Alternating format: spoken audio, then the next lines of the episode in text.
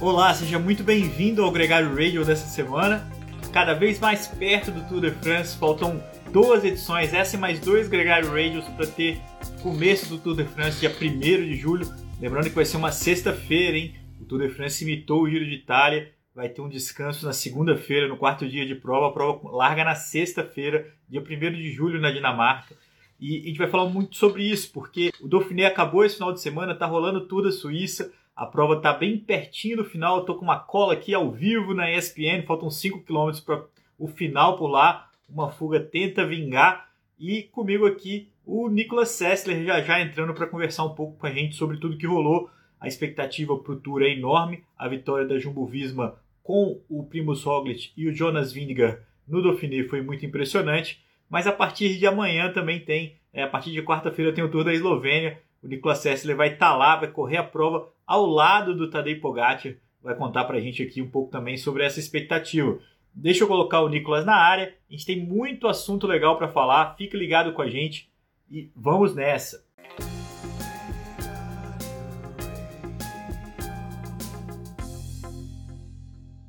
Nicolas Sessler, muito bem-vindo. Fala, capitão. Fala, galera. Beleza? Tá frio aí, rapaz? Putz, grila, cara, tá um frio de dar dó. Pô, admiro quem pra pedalar. Pô, eu tô sabendo que tem um podcast no ar, de um pessoal do Gregário. Eles mandam muito bem, cara. Eles fizeram um podcast na sexta-feira passada, dando todas as dicas de nutrição, como se vestir e de aventuras no frio. Se quiser, dá, uma, dá um confere lá, os caras são bons, viu? É só se vestir bem, né, Nicolas? E, e deixar a preguiça de lado, né? Mas o fato é que o frio tá, tá incomodando mesmo. De fato, tá... o programa ficou muito legal. O Fabiano Belli é um figuraça, cara. O cara que pedala a menos 20 graus e, e, pedala em lago congelado e faz de tudo. É, sem dúvida, é um podcast que eu recomendo para todo mundo que. Ele... ele me escreveu, cara. Eu acho que ele vai estar na Eslovênia essa semana. Ah, é, ele mora na divina com a Eslovênia. Na, exato, na, na terceira etapa, alguma coisa assim. Se bobear, vai ter encontro, encontro gregário por lá é, inusitada. Pô, vou, vou, começar falando um pouquinho disso, Nicolas. Como é que está a sua expectativa para correr essa prova? Alinhar num pelotão de altíssimo nível, entre outros, com o Tadej Pogacar, né? É, um, uns pangarés aí, coitados, né? Sim, pô, animado, né, cara? Sempre que a gente tem oportunidade de largar uma prova desse nível, é, é algo que a gente tem que agarrar com as duas mãos e dar o melhor tanto para levantar a bandeira da equipe como bandeira do Brasil, né? Pô, é um orgulho você correr com esse pessoal que a gente assiste na, na, na televisão o tempo todo e essas oportunidades a gente não pode deixar passar. É uma prova de, de bom nível, né? O start list é, de peso, como você falou, o Pogacar fala, fala por si só. E nós vamos para mostrar que nós não temos nada que perder, só o que ganhar. Mostrar, colocar a cara e, e dar o melhor.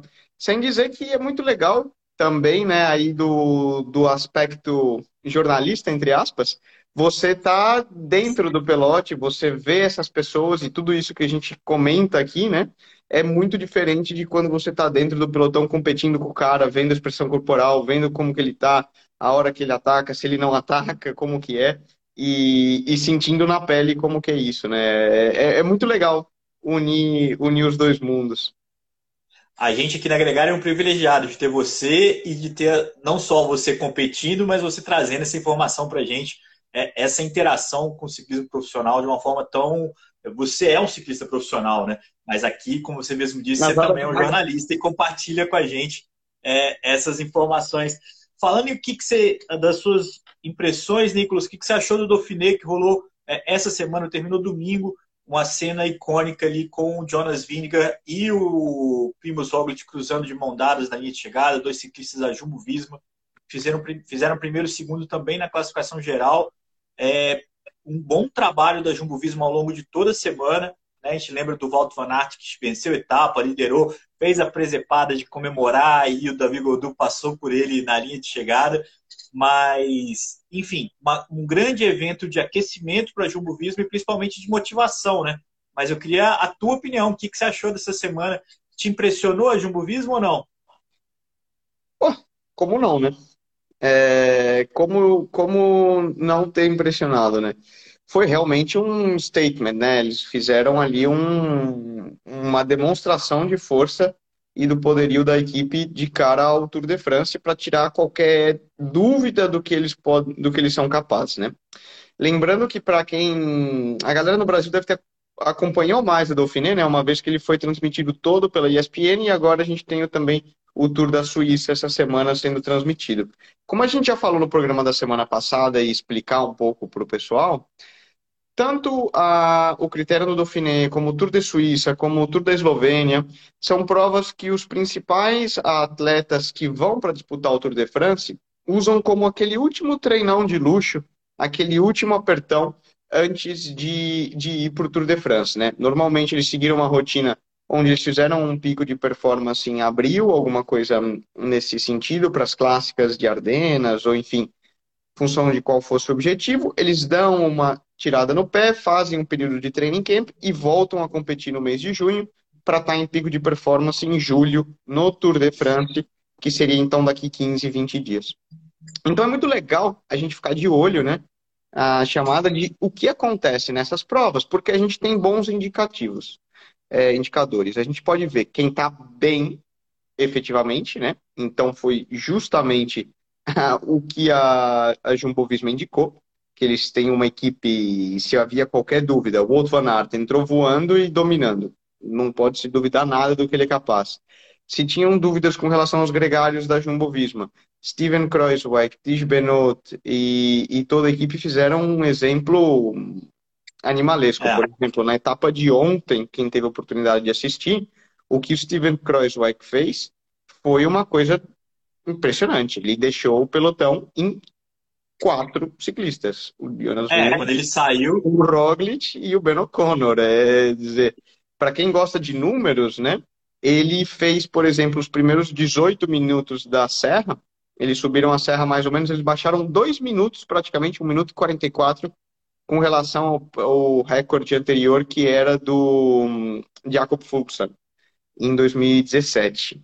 Só para a gente ter uma noção. 1 minuto e 44 é muita coisa.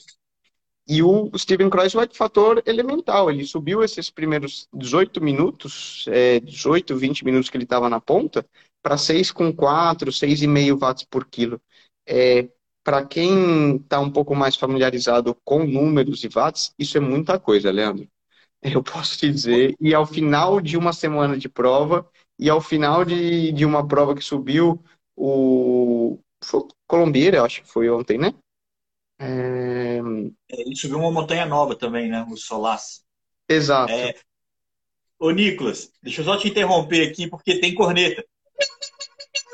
Ganhou a fuga no, no, no, na volta da Suíça agora com o Lexon, da DSM, e o ciclista da F Education, que chegou batendo sprint comemorou a vitória Tá aqui no, no pós-prova aqui, todos os ciclistas debochando dele, é, inclusive o pessoal da UAE é, comemorando junto com ele, fingindo que a vitória era dele. Foi o Alberto Bettiol que comemorou ali por engano, é, não sabendo que na frente tinha uma, um escapado que já estava celebrando ali alguns segundos antes. Então, essa segunda vitória da etapa da Suíça, que ontem ganhou um cara completamente desconhecido, é, aleatório quase, o Stefan Williams da Bahrein Victorious, uma grande surpresa ali é, não estava de forma alguma entre os cotados para vencer essa primeira etapa ontem.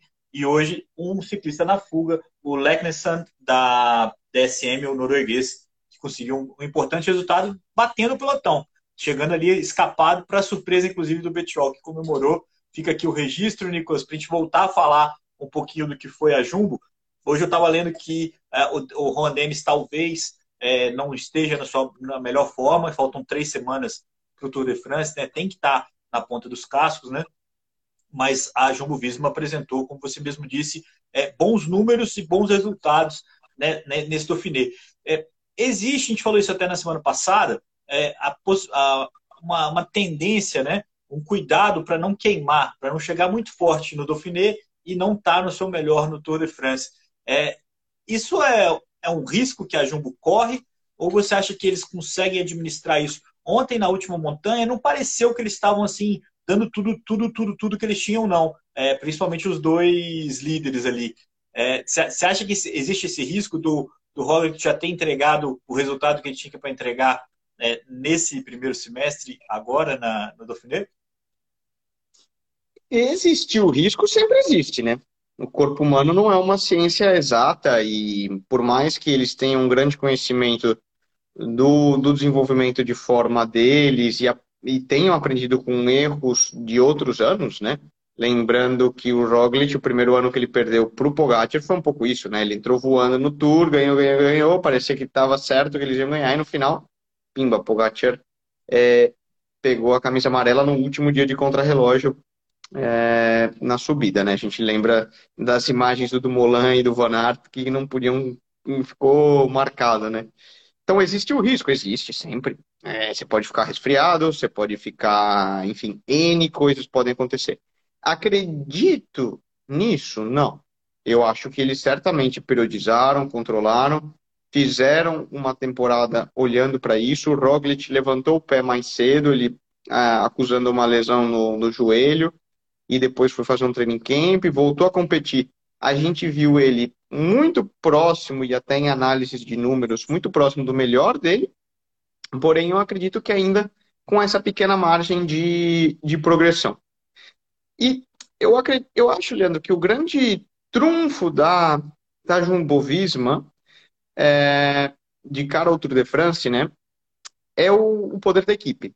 E o fato do Jonas Vingegaard é, tá evoluindo e dando esse step up e já no, no Dauphiné tá nesse nível de performance de acompanhar o Roglic e tá quase tão forte, se não mais, permitirá a Jumbo no Tour de France jogar algumas cartas de hum, atacar com os dois, mais do que pensar em um gregariando para o outro.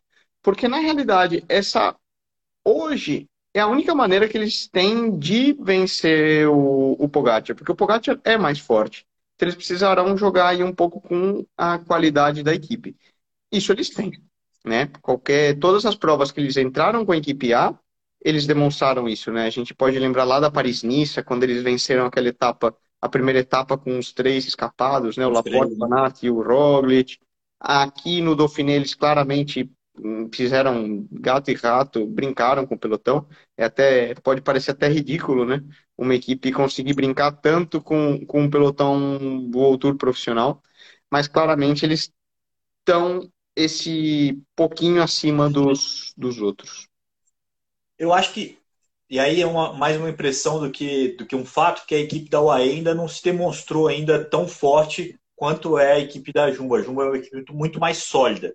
Mas eu acho até que o, o Pogacar vai ter bons gregários para essa edição do Tour de France, mas não tem um plano B. A equipe não tem um plano B como a Jumbo tem com o Vindigar. Eu fico curioso para ver como é que o Vindigar pode acrescentar na, no embate direto com o Pogacar, mas é sem dúvida um nome que pode é, oferecer uma alternativa. Eu acho que essa é uma das grandes curiosidades que a gente tem para esse Tour de France, assim como eu tenho muita curiosidade para saber como é que a Ineos vai correr esse Tour de France sem um claro favorito para a classificação geral. É, não sei o quanto que eles vão é, entrar na briga tentando brigar para um terceiro lugar. A gente viu o Theo Guggenhardt é, não andando bem é, na última etapa do Dauphiné, mas vinha fazendo uma prova ok, mais longe dos principais nomes. Né? Acho que esse, esses nomes aí, o próprio Geraint Thomas também, é, não está aí é, protagonista nesse momento da temporada, a gente fica muita dúvida do que, que vai arrumar. Mas tomara que bagunce a prova, né? Isso eu acho que essa é a, a principal é, é, impressão, lembrando que o Filipe Gana ganhou a crono, é, a vitória da Ineos na, nesse Dauphiné foi com o Filipe Gana, é, o Walter Van ficou em segundo na, no contrarrelógio e ficou em segundo também na etapa do Galdu. Depois ele ganhou mais uma etapa, então o Van Aert sai com duas vitórias de etapa, é, uma camisa verde aí, é, talvez seja até um prenúncio do que pode acontecer no Tour de France. E, e a gente teve algumas vitórias também de dois ciclistas da, da Total Energy, né? o Villermoz, que a gente chegou a falar semana passada, e o Ferron, uma vitória bonita também na fuga, é, já na, ao longo dessa última semana. É, com, com, só para a gente amarrar aqui, ó, o Carlos Verona, da Movistar, ganhou também uma etapa na fuga. E primeira vitória dele na carreira, aos 29 anos de idade, né? Uma coisa bem. Quinta vitória ou altura em três anos para Movistar. Uhum. É, é, pouco, é pouquíssimo. É, mas ao mesmo tempo é um alento, é melhor ganhar do que continuar na, na, naquela coisa toda, né? É, e para fechar, o Ben O'Connor fechou o pódio com em terceiro lugar da G2R, também é um nome que a gente deve ver andando entre os melhores no Tour de France. Ganhou uma etapa ano passado, né? A gente sempre lembra disso, mas bater de frente com os eslovenos, acho que é uma coisa que esse ciclista não deve conseguir ainda é, nesse ano. Vamos ver. Isso é uma, é uma questão que a gente vai responder aos poucos, Nicolas. A gente tem bastante. É, a primeira semana do Tour de France vai ser muito tensa e muito emocionante. E, e pode ser que algum ciclista tenha dificuldade para vivenciar isso e, e poder é, é, dar mais emoção né, nessa disputa, perdendo um tempo, ou um furo, ou um problema mecânico. Aqui, o, o Vale Pedal fazendo a pergunta que eu ia te falar, porque apesar de todo esse domínio da, da Jumbo nas provas que ela entrou no time A, a gente não teve ainda um embate clássico é, declarado da Jumbo com o Pogacar. Estão guardando é, para o Tour de France, né? É, e, e, eu acho que isso é até bom. A gente falou disso aqui já em outros é, programas. eles meio que se evitaram o ano todo, né? Se evitaram o ano todo. Esse, esse conflito direto, até por eu acho que um desgaste físico e mental de certa forma, né? E o Tour de France vai ser o grande embate entre as duas forças principais. É, é difícil dizer até, né? Você perguntou de outsiders e outras pessoas. A gente vai ver agora o Tour de Suíça, como que pode ser. A Bora tem uma equipe forte, né? Lembrando que eles ganharam o Giro de Itália. Então eles vêm com, com o Vlasov claramente em forma. Ontem eles utilizaram muitos ataques e contra-ataques. Eles vêm também com, um, se eu não me engano, os outros líderes eram Vlasov, Bushman e o Schaffman. Um, é. Seriam os três líderes da Bora pro, pro Tour. Mas ainda assim, é difícil a gente enxergar um terceiro nome. Você citou o Ben O'Connor, por exemplo. Eu já tinha visto algumas entrevistas e algumas conversas dele com o, com o Dylan, meu companheiro de equipe, já que os dois moram, são australianos e moram próximos, e ele falando, não, eu realmente acredito que eu posso, pouco a pouco, evoluir para ser um DC contender nas provas de uma semana. E meu objetivo é fazer um pódio numa dessas provas World Tour de uma semana. Mas ele claramente sabe que ainda não é. A gente tem um Roman Bardet, também pode ser um nome interessante, e a gente tem vários outsiders, Daniel Martinez, é. Nainios, quer dizer, tem gente boa, sempre tem. Mas do, realmente, Jumbo Visma e Tadej Pogacar estão fora da caixa hoje, né? É, é. E eles são capazes desse, desses números que os outros não, não são, né? E essa é a realidade do ciclismo, do ciclismo atual. Eu acho limita um pouco a, a, dinâmica da prova nesse sentido. O Henrique Massa, a gente citou o Movistar, né? Ele que teve uma semana do Dauphiné complicada, caiu, se arrebentou, depois abandonou é. tal. O Carlos Verona salvou a semana da Movistar. E eu vejo esse pessoal de novo. Muita gente correndo para fazer top 10, top 5. Pela questão dos pontos do CI que a gente já vem mencionando em diversos programas também, né? Então, por exemplo, o Movistar hum, tá meio com a corda no pescoço aí na questão do ranking, né? Eles precisam fazer um resultado. E para eles, às vezes, fião, faz quinto e, resolve, mas a gente precisa dos pontos pode ser que muita é. gente corra nisso, né? É, eu, eu também estou curioso para ver como é que vai ser e eu acho que a gente corre um sério risco de ter que torcer um pouquinho contra o Pogacar para ver um pouco mais de emoção. É, é, sabe, um furo, uma perda de tempo ali nos pavês da, da, da quarta etapa para ver se a gente vai ter ali alguma, alguma emoção, algo, algo diferente que dê essa bagunçada na disputa, porque senão vai estar vai tá muito monopolizado, tanto nele quanto no Roglic. É, Vamos ver como que, como que acontece. Aqui, uma outra pessoa aqui, o Wesley, perguntando pelo Bernal. É, talvez a expectativa, é Wesley, ele já está pedalando, né? É um retorno que já surpreende por si só, a gente já fica feliz de ver isso. Ele, ele acredita que ele pode correr uma prova ainda esse ano, é, mas eu acho que ele não vai correr para disputar uma volta esse ano. Aí seria uma grande surpresa se ele conseguisse uma recuperação tão grande assim. Quem uhum. sabe o ano que vem, né? Vamos ver como é que se o passo a passo dele. Lembrando que ele está ali é, com o Alex Batilli lá em Mônaco, brasileiro, fisioterapeuta, é, junto com ele ali, tentando ajudá-lo o máximo possível. O fato de ele estar tá pedalando, para mim, já é o mais legal. Cada dia ele está um pouquinho melhor. Vamos ficar na expectativa. Agora, Nicolas, você falou da volta da Eslovênia, lá a gente vai ver um pouco do, da expectativa, da, da forma como está o, o Tadej Pogacar, principalmente, né? mas tem outros muito bons ciclistas por lá. Vai ter também essa semana a Ruth do Citane, que vai ter alguns outros nomes, principalmente ali o Nairo Quintana vai correr essa prova pela Arquer, é, na sua preparação para o Tour de France. Vamos ver como é que ele chega na prova. E tem também o Baloise Belgian Tour, que não é uma prova com é, contenders, mas é uma prova com velocistas, né? A gente tem ali é, principalmente o Fábio Jacobsen, que bateu o, o Caleb Ewan essa semana numa prova de nome quase impronunciável, mas eu anotei aqui, eu tenho uma cola, Nicolas. Elfsteronda. Como é? Elfsteronda.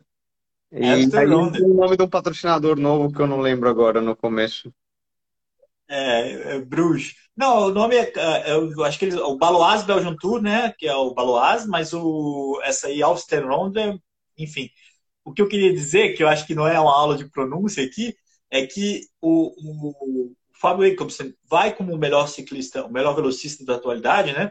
E bateu o Caleb Ewan, que é o velocista da Lotto, que correu o giro e que deve liderar o time no Tour. Mas no Baloise, ele vai concorrer com uma grande sensação da Lotto, que é o Arnaud Delis, que é um ciclista que já tem algumas vitórias essa temporada. E, e eu acho, particularmente, acho que se o Arnaud Delis conseguir bater o Fábio Jacobsen no sprint no Tour da Bélgica, vai ser um, um alvoroço deixar ele de fora do, do, do, Tour de France. Não que eu, eu entendo que a equipe, ele, todo mundo está tendo a noção mais sensata que é pouco não precisa pouco. ser esse ano. Ele é, é neoprofissional, acabou de subir, é muito cedo, né? Ele não tem a, vamos dizer, é uma questão de queimar o cartucho do cara muito cedo. Ele ainda não tem é. essa carcaça de treinamento e evolução e maturidade física até para uma prova é. com tanto estresse como seria um tour, por exemplo. Esse é o conceito.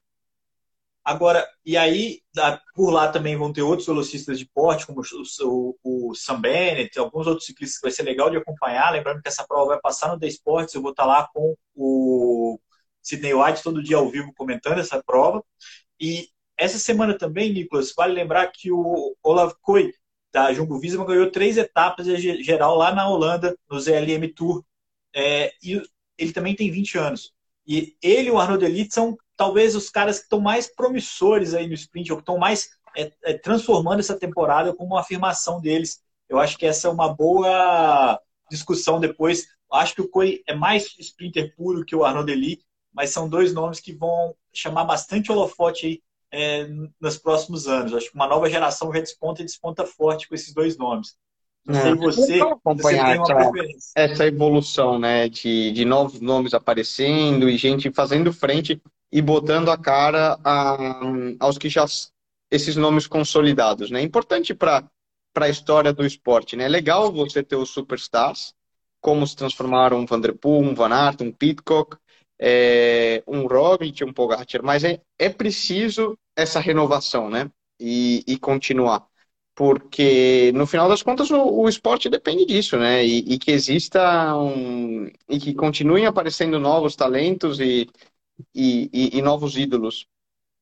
E vai, e vai ser assim que os caras vão aposentando, né? Tipo, o, a nova geração chega, vai empurrando, empurrando, empurrando até achar o seu espaço. E, e não é diferente nesses, nesses exemplos que a gente citou. Lembrando, Nicolas, uma outra notícia muito importante é que a gente está falando das provas pré-tour a gente vai ter uma prova que começa junto com o tour no giro feminino, que é o Giro de Itália feminino, é o Giro Rosa, que é uma prova legal que a gente vai acompanhar aqui também. É a gente já fez até algumas coisas especiais sobre essa prova, é uma prova sempre legal de acompanhar. Mas a gente tem os campeonatos nacionais agora. Na data, o Brasil é a prova masculina, né, no domingo 26, mas o evento começa dia 22. Aqui no Brasil vai ser em Palmas, no Tocantins, o Campeonato Brasileiro. E, vai ser assim por vários outros países também, a gente vai conhecer os novos campeões nacionais. É, aqui no Brasil, a gente cita a volta de Goiás, que aconteceu essa semana, que é uma volta que tem Master, que tem Sub-23, é uma prova bem legal e que sobrevive, né, mais do que tudo nesse cenário que é tão difícil de, de acontecer. A gente vai falar um pouco mais disso no programa de sexta-feira, né, Nicolas? Mas é, é, tão difícil manter uma volta em alto nível aqui no Brasil e a, a a volta de Goiás é uma delas. A vitória ficou com o Euler Magno, da Funvic, que deixou em segundo e terceiro. Um amigo seu, o João Pedro Rossi, da Swift, e o Christian Egídio, o conhecido como Gordinho, que eu não, que eu não tenho a menor coragem de chamar ele de Gordinho, né? Gordinho sou eu, né? Mas é, os dois ciclistas da Swift Carbon que ficaram em segundo e terceiro nessa geral. A gente sempre lembra, é sempre legal citar que o Euler fez, ganhou uma prova amadora, ganhou o Giro, Giro de Itália Ride Like a Pro. É, é um ótimo escalador, é um ciclista que sobe muito bem, pequenininho, levinho e, e, agora conseguiu uma prova oficial de altíssimo nível também, equilibrando esses dois mundos que a gente tem convivido tanto, né, Nicolas? Das provas amadoras e das provas elite é, do é. ciclismo brasileiro. Encontrar esse equilíbrio, né? Mas é muito legal e a gente tem que mencionar e ter muito respeito pelo esforço de provas que ainda existem, provas de verdade, né? Vamos falar oficiais, como é. você falou, uma, uma volta do Goiás, pô, são, são cinco dias, né, de, de prova e, e, e realmente é preciso que dê, exista continuidade nesse tipo de evento e merece. E você vê como a dinâmica de correr uma prova assim, os bons talentos já começam a se destacar, né? Mesmo no, num, num pelotão brasileiro. Então é muito legal poder acompanhar a continuidade de uma prova dessa, uma prova que tem um pouco de tudo, né? Tem contrarrelógio, tem etapas duras com terreno quebra-pernas, alguma coisa que pode chegar no sprint. E hoje vem se consolidando talvez como se eu posso dizer, a principal volta do país, né? No, no Brasil. É... É, é, é, a principal prova do país. É, é, uma pena que seja por exclusão, né? Porque não tem as outras provas, né? A gente não tem, não tem tido a expectativa de a gente volte até a volta de Santa Catarina esse ano ainda, mas não é, não é, não é oficial. É, o Tour do Rio, a volta de São Paulo, essas a volta do Paraná, essas provas estão todas aí é, no limbo, esperando uma oportunidade de voltar a acontecerem. É, vai ter uma prova aqui em São Paulo, que era a antiga volta de Guarulhos, né, volta do ABCD, que, que deve, deve rolar e deve ser é, tão é, interessante quanto, mas sem dúvida a volta de Goiás tem o que, na minha opinião, é o que mais o ciclismo brasileiro precisa, que é constância, continuidade. É, é uma prova que existe já há um bom tempo e, e, e mais uma vez entregou um evento bem legal. É, então, só lembrando, então, o brasileiro no outro final de semana em Palmas, no Tocantins. No primeiro momento eu achei que Palmas era perto de Goiás, achei que o pessoal ia sair de Goiás, já ia para lá é, se preparar, mas são mais de mil quilômetros. Só de Goiás para Palmas. Né, para chegar lá daqui duas semanas. Pois é, já é, já é um chão, de, saindo de Palmas, saindo de Goiás já é um chão danado. Mas vão voltar e. Conhecendo os estradas por ali, quase melhor que eles fossem de bike de gravel, né? porque né, não deve ser exatamente muito seguro para pedalar naquela região. Falo de pura ignorância. Se alguém aqui que nos é, escuta pode dizer, não. imagina que aquela BR que sobe lá não é das mais é, é. ir, não é um lugar de cicloturismo, assim, né? As, as BRs, né? Mas o, o fato é que o pessoal lá de Palmas está muito feliz. A gente conversou, conversei com algumas pessoas no Twitter esses dias. É, eles estão muito felizes de receber a prova. É, lembrando que não é um lugar de grande, é, ainda, né, de grande expressão do ciclismo, é um lugar que muita gente reclamou porque é fora do eixo, é, é, é custoso para lá, é, é, um circuito de 10 km, que é uma, uma avenidona, que você vai e volta nessa avenida. É, cara, uma viagem para o ser... fica mais caro que uma viagem para a Europa, se bobear. Dependendo Sim, do. Muito, é muito provável. É muito provável, mas a, a galera está muito feliz de ter essa possibilidade de, de receber um brasileiro lá também. Acho que tem que se apegar nessas coisas, é, é, porque afinal é Brasil também. E, e não, eles não. estão orgulhosos de poder ter é essa Brasil. É, então você fica sempre querendo que seja é, Rio, São Paulo, Santa Catarina e tudo mais. Não, não mas é, o Brasil é enorme, né? A gente fica muito preso a esse eixo sul-sudeste e um pouquinho de centro, mas pô, o, o Brasil tem muito mais do que, é. o que mostrar e tem muito ciclismo, né? E, e é, é, preciso, eu acho até uma iniciativa legal da CBC de levar para locais inusitados e tentar trazer mais ciclismo. É, eu posso fazer até um paralelo com a ideia da UCI de levar mundiais e a questão de Tour de Ruanda e provas na África, provas na China, provas em globalizar, né? A gente pode brincar e brasilianizar e aproveitar mais o espaço e o potencial que a gente tem. Porque quem sabe, cara, desse brasileiro que você tem lá em Tocantins, é, em Palmas, Pô, tem um moleque lá que está assistindo a prova, os olhos deles brilham, daqui a pouco ele começa a pegar a bike e pode se tornar um futuro talento campeão? Sim ou não? Você nunca sabe, mas essa é a maneira de, de levar a bicicleta e de agregar que mais é, é. atletas pratiquem e mais pessoas aproveitem dela, né? É, é, é um copo meio cheio que dá para pensar isso sim. É, é, lógico que tem um copo meio vazio que também dá para a gente ficar falando aqui, mas não é o caso, a gente não vai entrar nessa agora, porque já está lá. Acho que aí sim, Nicolas, é um ponto que, que vale a pena elogiar, porque esse é um circuito que já foi anunciado há meses, é, a data, o lugar, o, o trajeto, então todo mundo já sabe disso há muito tempo também.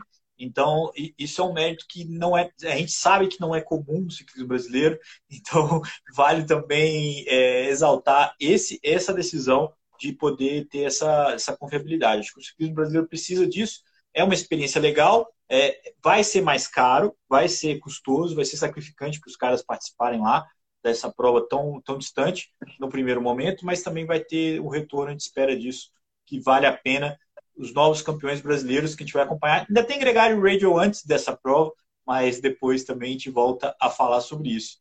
Nicolas, uma ótima viagem para você. É, se você tiver a oportunidade, troca o seu Chico com o do Pogatti. Ele nem vai perceber é, seu óculos amarelo. Fala Pô, com ele que é uma homenagem. O meu assinado por mim, né? Ele vai vir pedir. Eles estão com essa promoção de ganha o, ganha o óculos assinado do Pogatti. Depois eles vão falar, pô, ganha o óculos assinado do Nicolas, né? E ele vai me, vai me pedir para trocar, certeza. Eu não tenho a menor dúvida de que ele vai, que ele vai topar. É, eu faria o mesmo se fosse ele. E, enfim, cara, uma ótima prova para você, livre de acidentes, que você consiga fazer o seu papel, ajudar a sua equipe. E, Toca na maneira. Aqui, na... ah, aqui, o Fabiano Belli está comentando, nosso entrevistado da semana no, no Gregário Site, que você beber água da Eslovênia. A água e o vinho. Pô, muito bem. né? Subindo a 7 watts por quilo. é, quem sabe? Ou é isso, ou é a piscina do cocum do, do Valverde, mas qualquer uma das duas você está bem servido. A piscina da juventude eterna do, do, do espanhol Alejandro Valverde. Mas é melhor treinar, Nicolas. É eu melhor vou, treinar. Não, eu vou ficar com a água da Caramanhola Gregário, essa é mais garantido. Eu garanto essa é. e prefiro ela mesmo. Exato. Sem, sem, sem surpresas. Cara, muito obrigado, muito obrigado a todo mundo que acompanhou aqui pelo menos um pouquinho esse podcast conosco. Lembrando que se você perdeu uma parte, ele fica aqui no feed do Instagram, mas também fica disponível no seu player de podcast. E te agradece mais uma vez a Chico, que oferece esse episódio para vocês toda segunda-feira. Ah, um último recado. Amanhã tem Nicolas Sessler, Rafael Falsarella e Ulisses Abud no Gregário Tech, falando uhum. de treinamentos de altitude. Ficou imperdível, ficou top. Vale muito a pena vocês ouvirem também. Agora sim, um grande abraço e até a próxima. Leandrão, com essa história de Digital Tech, tá ficando um expert em fisiologia e treinamento já. Putz, grila, já sei de tudo. Né? Já vi que eu não posso beber em altitude. Um abraço.